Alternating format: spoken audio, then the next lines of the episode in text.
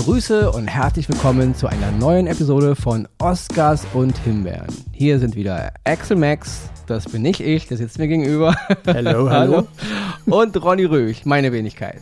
Ja, eine Woche ist wieder um. Wir haben heute wieder Sachen im Gepäck, Serien, Filme, die wir halt ja an Mann bringen wollen, an die Frau bringen mhm. wollen. Ich habe da letztens bei Jan Böhmermann, ich bin jetzt kein großer Fan von Jan Böhmermann, aber, aber? Er, hat, er hat immer gesagt, meine, meine Damen und Herren und alle dazwischen und außerhalb.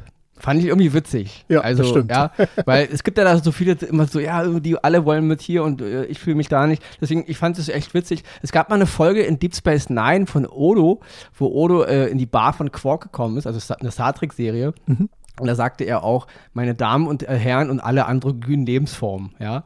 Also ich finde langsam, wir müssen irgendwie mal so eine Art, ja, weiß ich nicht, ne, dass sich nicht, je, dass sich jeder auch irgendwo erfasst fühlt, ja. Also ja werte Anwesende oder liebe Lebensform. Ja, einigen uns einfach auf Lebensform, dann sind alle dabei. Ja, also ähm, ich habe letztens mit einer, mit einer, mit, mit jemandem gesprochen, aber auch die Svenja, die uns mal geschrieben hatte, ähm, da stand auch drin, ähm, dass Sprache was Lebendiges ist. Ja, mhm. also ja, als wir angefangen haben, in, im, im, ich, ich war gerade ein bisschen ableiter, aber ich, ich komme jetzt zum. Mach ruhig, mach ruhig. Ich höre dir gerne zu. Wir, ja, hier ist immer noch Oscars und Himbeeren, ja.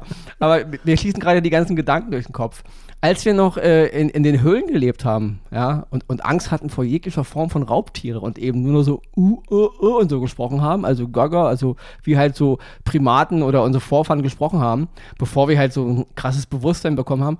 Ich meine, da hat ja auch eine Art von Kommunikation stattgefunden, ja.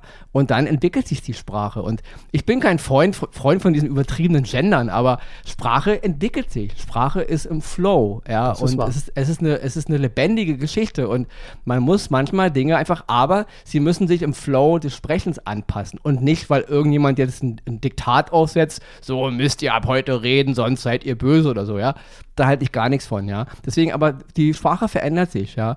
Die Menschen reden heute nicht so wie vor 1000 Jahren und vor 2000 Jahren und schon gar nicht wie vor 10.000 Jahren.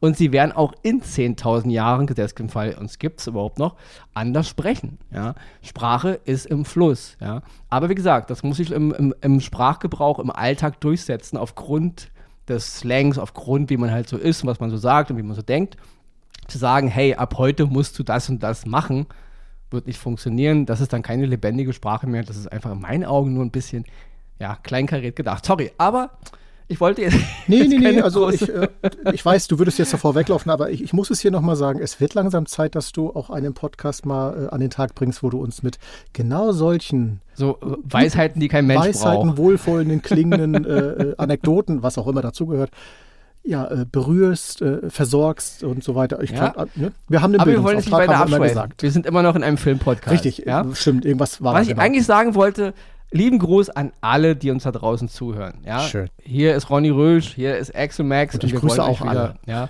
äh, Grüße raus an alle, die uns zuhören, jeglicher Couleur, jeglicher, ja, was ihr halt so macht, eurer sexuellen Vorlieben, wie auch immer, ja, wo ihr euch hinge hingehörig fühlt, wie ihr euch definiert.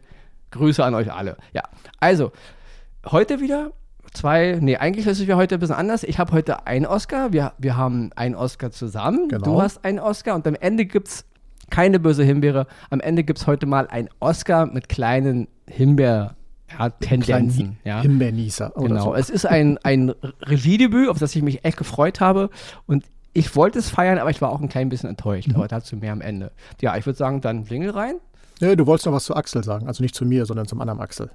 Achso, du kannst auch was zu Axel sagen. Ja, Axel hat uns geschrieben, bitte. Genau, Axel, Axel über Axel. und zwar Axel, äh, ja, Axel ist ein großer Quentin Tarantino-Fan und er war so ein bisschen, nennen wir es mal milde gesagt, leicht erschrocken, dass wir beide jetzt nicht so die großen Inglourious Busters-Fans sind und er allerdings äh, schon und er hat uns mal auf die Idee gebracht zu sagen, äh, ob wir nicht mal so eine Quentin Tarantino-Special-Folge machen können wird in unser Ideenbuch mit reingeschrieben und dann mal gucken. Äh, demnächst stehen ja wieder ein paar Jubiläen an, wer weiß, was wir da noch um die Ecke bringen.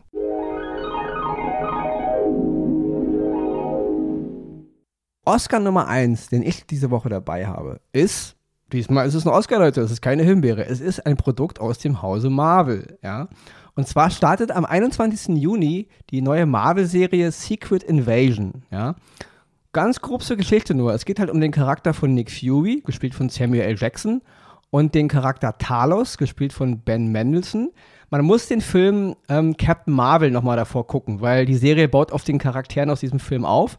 Und deswegen kann ich jedem nur empfehlen, wer sich Secret Invasion angucken will, guckt euch vorher nochmal Captain Marvel an, weil da werden diese ganzen Charaktere eingeführt. Weil es geht nämlich um die Skrulls, das ist eine, ja, eine außerirdische Spezies, die keine Heimat mehr hat. Und das ist so auch Teil der Thematik in Captain Marvel. Und jetzt gibt es eben Squalls auf der Erde, die versuchen im Grunde, ja, uns ja, zu infiltrieren, ja, um die Welt zu übernehmen. Ja, deswegen Secret Invasion. Ja. Ben Mendelsohn spielt Talos, auch ein, ein Skrull-General. Und das Krasse an den Squalls ist, sie sind wie wie wir eben schon mal erwähnt haben, Odo aus äh, Deep Space Nine, sie sind Formwandler. Ja? Also sie können sich in jeglichen Menschen verwandeln, was natürlich ja, super ist, wenn man jemanden infiltrieren will. Also wenn ich das Weiße Haus infiltrieren will und kann mich halt zu Joe Biden machen, dann gehe ich da einfach mal rein. Und dann sage ich, Secret Service, der Typ da drüben ist der falsche Joe Biden. Ja, also es ist, ich will damit sagen, es ist einfach, äh, jemanden zu infiltrieren, wenn man seine Form annehmen kann. Das grob zur Geschichte.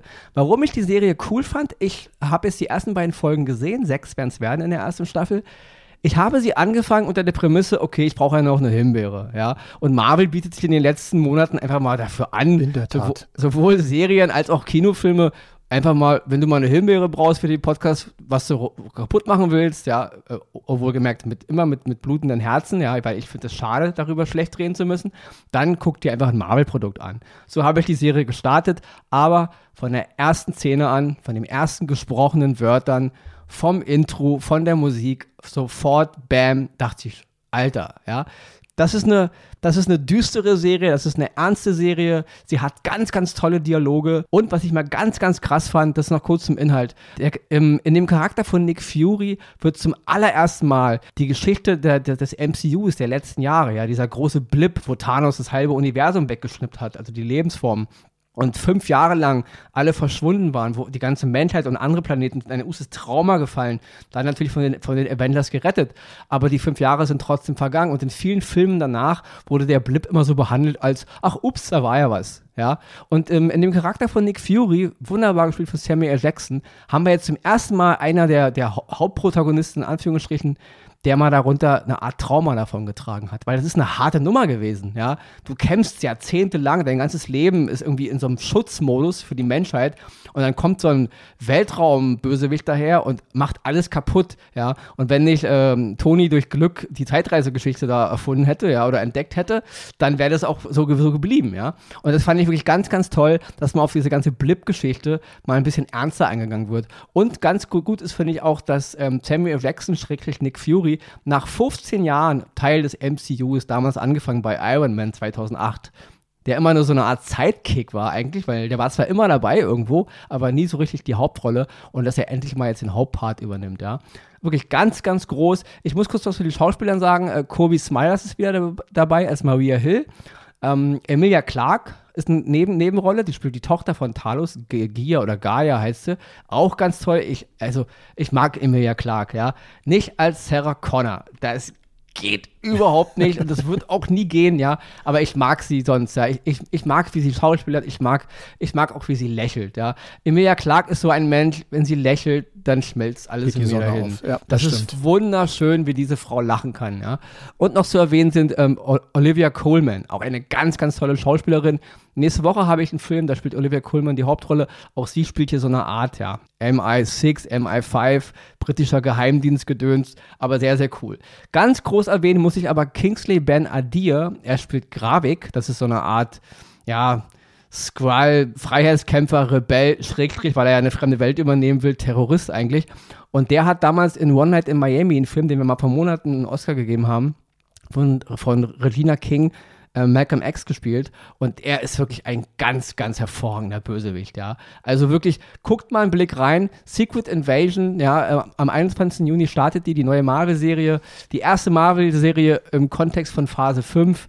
Ganz, ganz großes Kino. Aber wie gesagt, zum Verständnis, schmeißt vorher noch mal einen Blick in Captain Marvel rein, sonst werdet ihr einige Handlungsstränge nicht so richtig verfolgen können. Meine erst, mein erster Oscar für diese Woche und damit gebe ich es an Excel ab. Und mich hast du schon ganz schön heiß darauf gemacht, auf diese Serie. Ich bin gespannt. So, dann komme ich zu meinem Oscar dieser Woche. Und zwar geht es um die Dramaserie Savage River. Die könnt ihr auf Paramount Plus gucken. Sie stammt von der Regisseurin Jocelyn Morehouse und hat sechs Episoden. Catherine Langford spielt dort die Hauptrolle und zwar spielt sie den Charakter Mickey Anderson. Und Catherine Langford werden die meisten vermutlich aus der Netflix-Erfolgsserie Tote Mädchen Lügen nicht kennen. Wie gesagt, sie spielt die Hauptrolle und sie ist eine junge Frau, die nach zehn Jahren im Gefängnis in ihren kleinen Ort Savage River zurückkehrt und ja, dort ihren versucht, ihren neuen Lebensweg einzuschlagen, bei der ihr natürlich diverse Steine in den Weg geworfen werden. Weil sie war im Gefängnis, das heißt, sie äh, kommt mit Vorurteilen natürlich in dieses Dorf zurück, Vorurteile durch die Bewohner. Und dieses Dorf ist so das Klassische, was man aus diesen Hollywood-Filmen oder Hollywood-Serien kennt. Es gibt so einen großen Arbeitgeber, der das Sagen hat. Natürlich passieren dort komische Sachen, Korruption, der Bürgermeister ist nicht ganz bei der Sache. Und es wird ein Mädchen vermisst, es geschieht ein Mord und alles, was dazugehört, was in diesem kleinen Dorf irgendwie Platz finden muss. Und das macht das Ganze zu einer wirklich sehr, sehr spannenden Geschichte.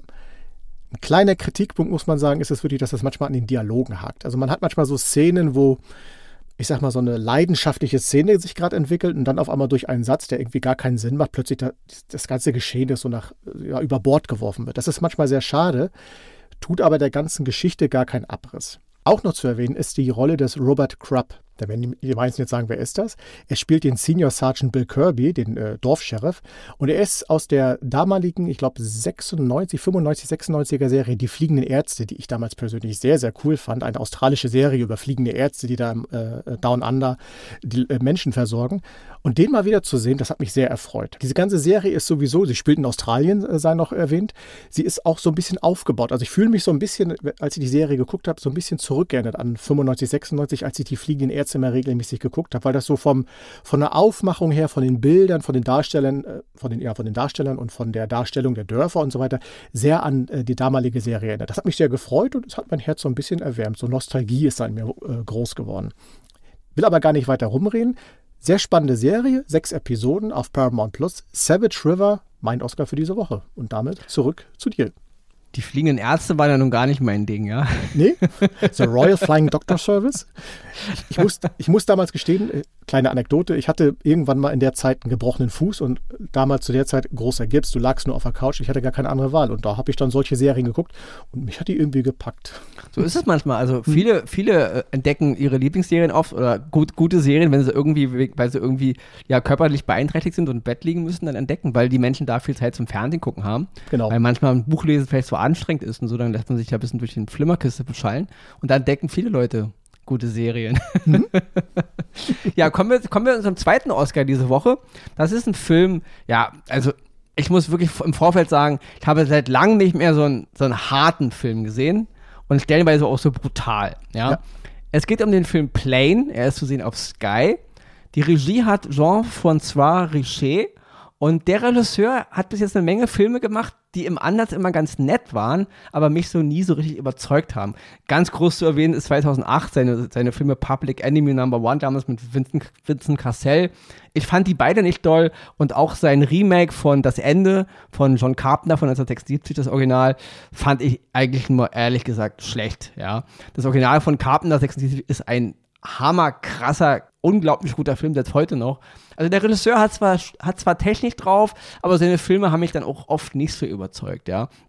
Aber Plane, ja. Grob zur Geschichte. Gerard Butler spielt einen Verkehrspiloten so, von so einer Linienmaschine und du, du kennst dich da besser aus, du bist da letzte rumgeflogen. Von wo nach wo fliegen die nochmal in dem Film? Also die fliegen von äh, irgendwo in Asien waren sie, ich glaube Shanghai, nee, Hongkong, glaube ich. Hongkong fing es genau. an, ne? genau. Hongkong. Und dann müssen und, sie ja erst nach Tokio, glaube ich, und dann noch mal weiter nach Hawaii. Und, genau, äh, also irgendwie so in der Ecke da, ne? Ja, ja. Genau. Und dann gibt es halt ein Unwetter und äh, an Bord sind auch gar nicht so viele Passagiere. Ich glaube, nur 14 oder 14, so. Ja. Sehr, sehr wenig, genau. Aufgrund der wenigen Passagiere wird auch von dem irgendwie einen Verantwortlichen ähm, dazu geraten, die so eine, so eine Unwetterfront zu durchfliegen, damit man halt nicht noch mehr Sprit ver verbraucht als notwendig. Ist jetzt kein Film, den man unbedingt beim Fliegen gucken sollte, das sage ich dazu, ja. Und dann passiert natürlich, was passieren muss. Unwetter, es gibt eine Katastrophe, ich glaube, ein Blitzschlag haut in die Maschine und dann gibt es wirklich einen der coolsten coolsten, in Anführungsstrichen, Leute, einen der coolsten, gemachtesten und beängstigsten Flugzeugabstürze, die ich je gesehen habe. Absolut. Ja? Also das war echt krass. Und ich meine, wir reden ja auch von, von Filmen wie Castaway damals, auch das war krass. Sehr, sehr beeindruckend. Gar nicht mit viel Aufwand, muss ich dazu sagen. Aber gut gemacht, ja.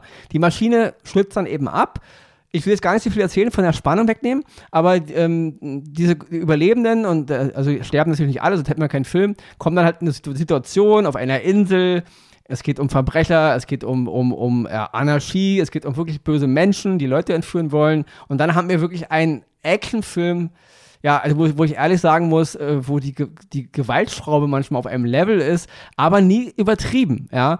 Nehmen wir mal so einen Film wie jetzt Rambo 4, ja. Den fand ich ein bisschen übertrieben, aber mit dieser Brutalität an Action ist man hier auch konfrontiert, ja. Teilweise hat mich der Film auch an Tränen der Sonne erinnert, von 2003 mit Bruce Willis damals. Ähm, der fing sehr gut an, ist dann aber am Ende ein bisschen doof geworden, meiner Meinung nach.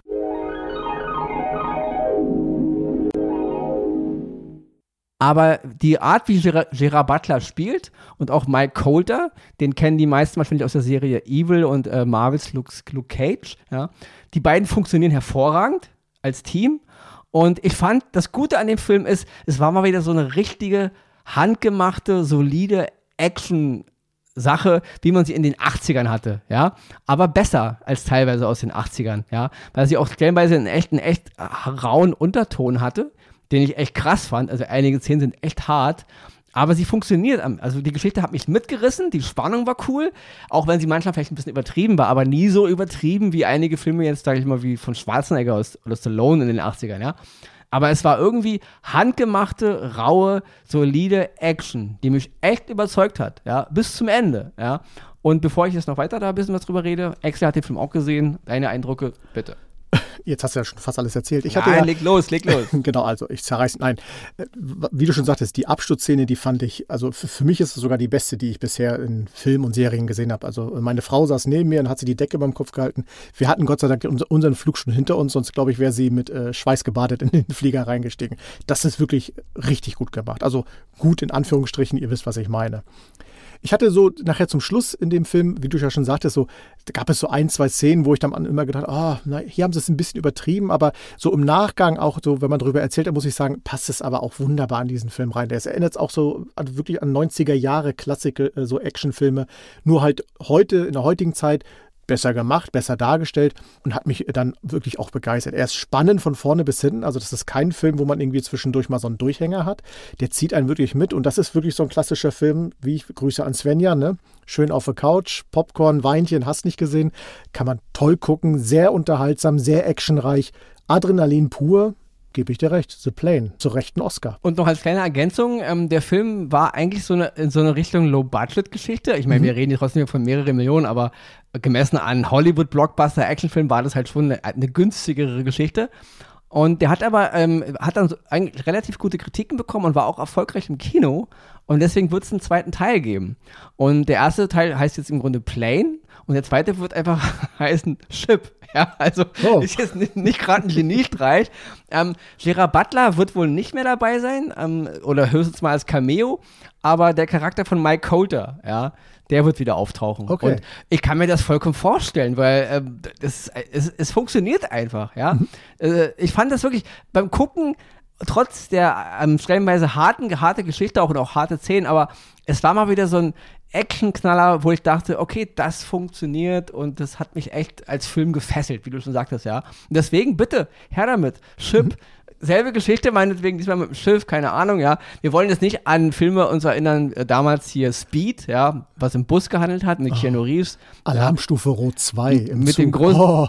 Nein, ich meine halt nur jetzt wegen Bus und Plane und so, deswegen meine ich jetzt, ja. ja. Speed 1 ähm, war ja auch in einem Bus, hier genau. damals mit dem großen Dennis Hopper und der zweite Teil hieß ja dann, glaube ich, auch Cruise Control, das war mhm. dann auch auf dem Schiff, ja. Also, das habe hab ich sofort dran denken müssen, als ich den Titel gelesen habe.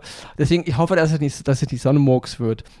Obwohl, ganz ehrlich, Cruise Control, wenn man den heute sieht, der ist nicht ganz so schlecht wie sein Ruf. Ja, also es gibt, man muss manchmal auch ein bisschen, äh, ja, ein bisschen revidieren und mal ein bisschen die Dinge auch in Kontext setzen, weil viele Filme, die damals auch verflucht wurden oder die, sag ich mal, Flops waren, rückwärts betrachtet sind einige davon gar nicht so katastrophal, äh, wie, sie, wie, wie, sie halt im allgemeinen äh, ja, ja, Cineasten, Kulturgut, ja. Deswegen, ja, nur eine kleine, ich will jetzt nicht für Fußkontrolle in die Bresche springen, aber der Film ist nicht so der Hammer. Aber er ist nicht so schlecht wie sein Ruf. Meine Meinung. Deswegen, bitte, her damit. Plane fand ich super. Ja, zwei Stunden fesselnde Unterhaltung. Ist auf Sky zu sehen, falls wir die, die, die Plattform noch nicht genannt haben. Schmeißt mal einen Blick rein, sowohl von Excel als auch von mir. Empfehlung, Empfehlung, also ja. nichts falsch gemacht. Gerard Butler, ja, ganz, ganz cool, ganz, ganz groß. Deswegen Daumen hoch. Ja.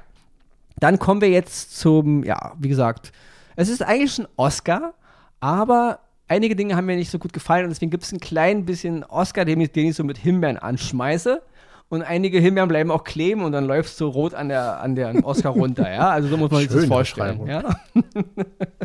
da fällt mir gerade ein, in Berlin, wir haben ja ganz viele Linden in Berlin, ja, Mhm. also so Bäume. Und zurzeit ist ja alles so klebrig. Also ja, Stimmt, läufst ja. äh, überall, also auf den Straßen und auch wenn man Fahrrad fährt, ich fahre sehr viel Fahrrad und du fährst so unter den Linden lang, dann hast du manchmal so das Gefühl, es regnet, weil ja so kleine, feuchte Tropfen, also es ist so ein ganz komisches Wenn du Gefühl. Brille aufhast dann und ja, ja. Genau, aber das Krasse ist, ähm, was da runterfällt von den Bäumen, ist Läusepupu. Ja, also die Blattläuse, Mhm. ihre, ihre Ausscheidung. Das ist, was mir da ins Gesicht klatscht, während ich Fahrrad fahre. Ja, wollte ich nochmal so dabei erwähnen. Das fiel mir nur gerade ein, als ich an den Oscar gedacht habe, der halt, wo, dies, wo der Himbeersaft so runterläuft. Ja. Also wenn das heute kein Bildungspodcast ist, dann weiß ich auch nicht. ja, okay, aber wir kommen zu dem Film. Und zwar geht es um Creed Teil 3, ja. Wir erinnern uns, damals die Rocky-Filme. Ich persönlich mag alle fünf Rocky-Filme, ja. Sorry, das war jetzt ein richtiger Fauxpas. Ich persönlich mag alle sechs Rocky-Filme. Gut, dass ich Ja, keine es, Ahnung habe. äh, es gibt nämlich sechs, genau. Also sechs Rocky-Filme und dann kamen natürlich die, äh, die Creed-Filme, ja. Bei uns hatten sie den Zusatz Rock, äh, Rocky's Legacy, also was ich total blöd fand. Der Film heißt im Original Creed, Leute, ja. Und das Schlimme ist, der dritte Teil, Creed 3, in Creed 1 und in Creed 2 ähm, spielt äh, ja auch noch Sylvester Stallone mit, er greift ja seinen Charakter als, als, als äh, Rocky Balboa wieder auf. Aber in Creed 3 spielt Sylvester Stallone gar nicht mehr mit und trotzdem heißt der Film bei uns Creed 3 Rocky's Legacy. Also kann man dem Creed, Adonis Creed, gespielt von äh, Michael B. Jordan, wenigstens seinem dritten Fi Film zugestehen, dass er alleine dasteht und nicht immer nur in Rockys Erbe, also oder in, in, in Rockys äh, Andenken oder wie auch immer, ja. Also fand ich ein bisschen blöd. Fand ich schon im ersten Teil blöd, aber gut. Also bei mir heißt der Film einfach nur Creed 3. Ja, also Michael B. Jordan kehrt zum dritten Mal zurück als Adonis Donny Creed. Ja, und äh, ja, mal kurz, zum Teil 1. Also Teil 1 damals von ähm, Ryan Kugler war elegant. Das ist das beste Wort, Wort was, was mir dafür einfällt, ja. Ich mochte die sechs Rocky-Filme, alle, auch Teil 5 mit Abstrichen, aber es sind Filme ihrer Zeit und natürlich ist Rocky 1 und Rocky 3 natürlich und Rocky 6, also Rocky Balboa, für mich die besten Rocky-Filme. Aber ich liebe auch ähm, Rocky 4. Ja, also der Kampf gegen Ivan Drago ist immer noch das krasseste. Ich habe mal mit einem Boxer gesprochen, habe ich glaube ich schon mal erzählt. Die gucken sich echt den Kampf von Rocky 4 an am Ende, wenn sie sich motivieren wollen. Ja, also auch echte Boxer stehen da drauf. Es ist Comic, es ist voll over the edge, aber es ist cool, es ist krass, ja. Habe ich gemocht. Aber Creed 1 war elegant. Und das war keiner der Rocky-Filme, ja. Also die Art, wie Rein Kugler den Film aufbaut, ähm, wie, wir- wie wir so reingleiten in diese Geschichte dann von Creed und auch mit den, mit den, mit den ganzen Anspielungen und mit den ganzen ähm, Anekdoten so aus der Rocky-Zeit, das ist so gut gemacht. Also Creed 1 hat mir mega gut gefallen, ja. Ganz, ganz groß. Ähm, Rein Kugler ist ein toller Regisseur, wenn er nicht gerade äh, Wakanda Forever macht, ja. Also das ist wirklich, der Film war echt in meinen Augen grottig, ja. Ähm, aber gut, anderes Thema. Creed 2 von Stephen Caple Jr. war solide, war gut. Und jetzt kommt Michael B. Jordan, der Hauptdarsteller von Creed, und macht sein Regiedebüt. Ja, also Creed 3 ist sein Regiedebüt. Und ja, ach, lieber, lieber Herr Jordan, ja, also ich wollte das echt super, super gut finden alles. Und, und, und ähm, ich habe immer Respekt davor, wenn Schauspieler oder Schauspielerinnen den Mut haben, ähm, vom, von, vom Fach des Schauspielers, Schauspielerin hinter die Kamera zu wechseln und dann auch noch die Hauptrolle machen. Also das ist, das ist nicht einfach, das ist groß. Also braucht man auch ein bisschen Mut. Ja, einige haben ein bisschen zu viel Mut. Da will ich jetzt keine deutschen Schauspieler nennen und Schauspielerinnen, die sich manchmal da zu viel trauen. Ja, aber gut, obwohl sie nicht so viel Talent haben. Aber Namen könnt ihr selber eure Namen reinsetzen, wen ihr es da denkt. Ja, ähm, ich habe immer Respekt davor. Ja, und das ist, die Geschichte ist auch gut von, von Creed 3 und, und ähm, es gibt Szenen, die sind echt ganz, ganz, ganz groß, aber im ganzen Konstrukt hat mir vieles leider nicht so gut gefallen, ja. Und ich will da nicht so sehr ins Detail gehen, wenn man den Film auch gucken will, äh, also ohne viel Spoiler, ja. Der Charakter von Bianca Taylor, also die Frau von Adonis, gespielt von Tessa Thompson, auch sehr, sehr cool. Florian Monteano kehrt zurück als Victor Drago aus Teil 2, aber nur in so einer kleinen Rolle. Aber das ganz, ganz große Talent äh, auch in diesem Film hatte ich vor ein paar Wochen schon mal in dem hier ähm, Ant-Man and the Wasp, diesen Quantum Mania-Film, wo der Charakter von Kang, den Eroberer, eingeführt wird, der neue Marvel-Held, wo er gerade ein bisschen auf Kippe steht, weil der Schauspieler Jonathan Majors ja da gerichtliche Gewaltprobleme ja, ja, an der Backe hat. Ob die es wahr sind, weiß ich immer noch nicht. Deswegen es kann sein, dass das alles gecancelt wird. Aber Jonathan Majors spielt hier in Creed 3 den Hauptgänger halt, also den großen Gegner von dem Charakter von Adonis Creed. Und dieser Typ ist eine Naturgewalt der Schauspielkunst, ja. Also, sobald Jonathan Majors, er spielt Damian Anderson, auf der Bildfläche erscheint, seine ganze Art zu spielen. Also, ich habe seit Jahrzehnten, ja, nicht mehr so einen krassen Schauspieler gesehen, der mich mit einer Szene, das ist wirklich die ganz, ganz große Kunst, sondern Schauspieler gibt es nicht oft, ja. Es gibt eine Menge gute Schauspieler, es gibt eine Menge hera herausragende Schauspieler und dann gibt es wirklich ganz, ganz wenige brillante Schauspieler und Schauspielerinnen. Und Jonathan Majors ist für mich einer dieser Typen und auch ja, Frauen, ja. Das ist ganz, ganz krass, wie er mit der minimalsten Geste, das erinnert mich an den jungen Al Pacino, ja, ganz, ganz groß. Und ich hoffe, dass an diesen Anschuldigungen nichts dran ist. Wenn er was gemacht hat, muss er verurteilt werden, dann muss er die Konsequenzen tragen, da kann man auch kein Mitleid mit ihm haben. Aber es wäre sehr, sehr schade, dass ähm, auf diese Art dann wirklich so ein Talent baden geht, weil wie gesagt, der Film ist okay, aber seine Schauspielkunst ist groß. Richtig, richtig groß. Warum ich den Film aber auch kritisiere in seiner ganzen Struktur, ist, dass ähm, Michael B. Jordan oft die einzelnen Szenen sind ganz gut, aber das ganze Konstrukt an sich hat für mich keinen richtigen roten Faden, ja. Also es wird viel von Zähne zu Zähne gesprungen und dann soll das immer alles schon so sein und da fehlt mir so ein bisschen der Flow, ja. Das, wie gesagt, nochmal zurückerinnern an Creed 1, der war elegant, der hat so, der kam so geschmeidig daher, ja. Das, der war so ein bisschen wie, weiß ich nicht, als wenn man vom heißen Sport kommt und du in so eine du rennst noch und dir ist heiß und dir kommt aber so eine, so eine, so eine leichte, kalte Regenbrise entgegen, die aber nicht zu nass ist und nicht zu kalt, die dich einfach nur, die dich frisch macht. Und obwohl du erschöpft bist, rennst du nochmal weiter. Also so war irgendwie für mich Creed 1. Das war ein ganz, ganz toller Film. Und auch die Musik, ja. Und das alles hat leider Michael B. Jordan nicht in den dritten Teil retten können, ja. Das ist mir alles zu viel Stückwerk. Es ist mir zu viel gewollt. Und am Ende auch, das sind ganz krasse Sachen, die Art, wie er auch den Kampf inszeniert. Da gibt es wirklich eine Szene, und die spoilere ich einfach mal jetzt, ja. Es gibt eine Szene, in der die Hauptprotagonisten, die im Boxkampf sind, also Adonis und Anderson, komplett alleine sind. Also es gibt keine Zuschauer, es gibt nur die beiden Männer. Und dann kämpfen die da eine Weile. Das ist, ist gut anzusehen, es ist künstlerisch auch ein ganz netter Kniff, aber es reißt einen komplett aus dem Flow eines Boxkampfes raus, so wie wir ihn aus Rocky und aus, aus Creed und so kennen. Das funktionierte meines Das war mir ein bisschen zu viel Kunst, ja. Und ich liebe Kunst, ja. Ähm, und andererseits hat er aber beim, bei, bei dem Kampf selber wieder Szenen und, und Kameraeinstellungen gewählt, die neu waren und die gut waren, ja. Also deswegen, der Film ist gut, der ist solide, aber er hätte groß werden können, ja. Und ich hätte es Michael B. Jordan wirklich gewünscht, als Regiedebüt ein großes Werk hinzulegen. Und deswegen kriegt äh, Creed 3 von mir, zu sehen auf Amazon Prime, Prime Video, ja, Oscar muss er kriegen. Dazu mag ich Michael B. Jordan zu viel und, und deswegen, ich mag auch die Creed-Filme so sehr. Deswegen kriegt er für mich einen Oscar. Aber eben mehr mit Himbeer-Tendenzen. Und ja, mit dem Gedanken kann man den Film auch gucken. Und ja, das ist alles, was ich so sagen kann. War ja eigentlich auch genug, würde ich sagen. War reichlich. Also äh, ich, ich habe dir äh, gerne zugehört, wie immer, aber es war schon. Ne?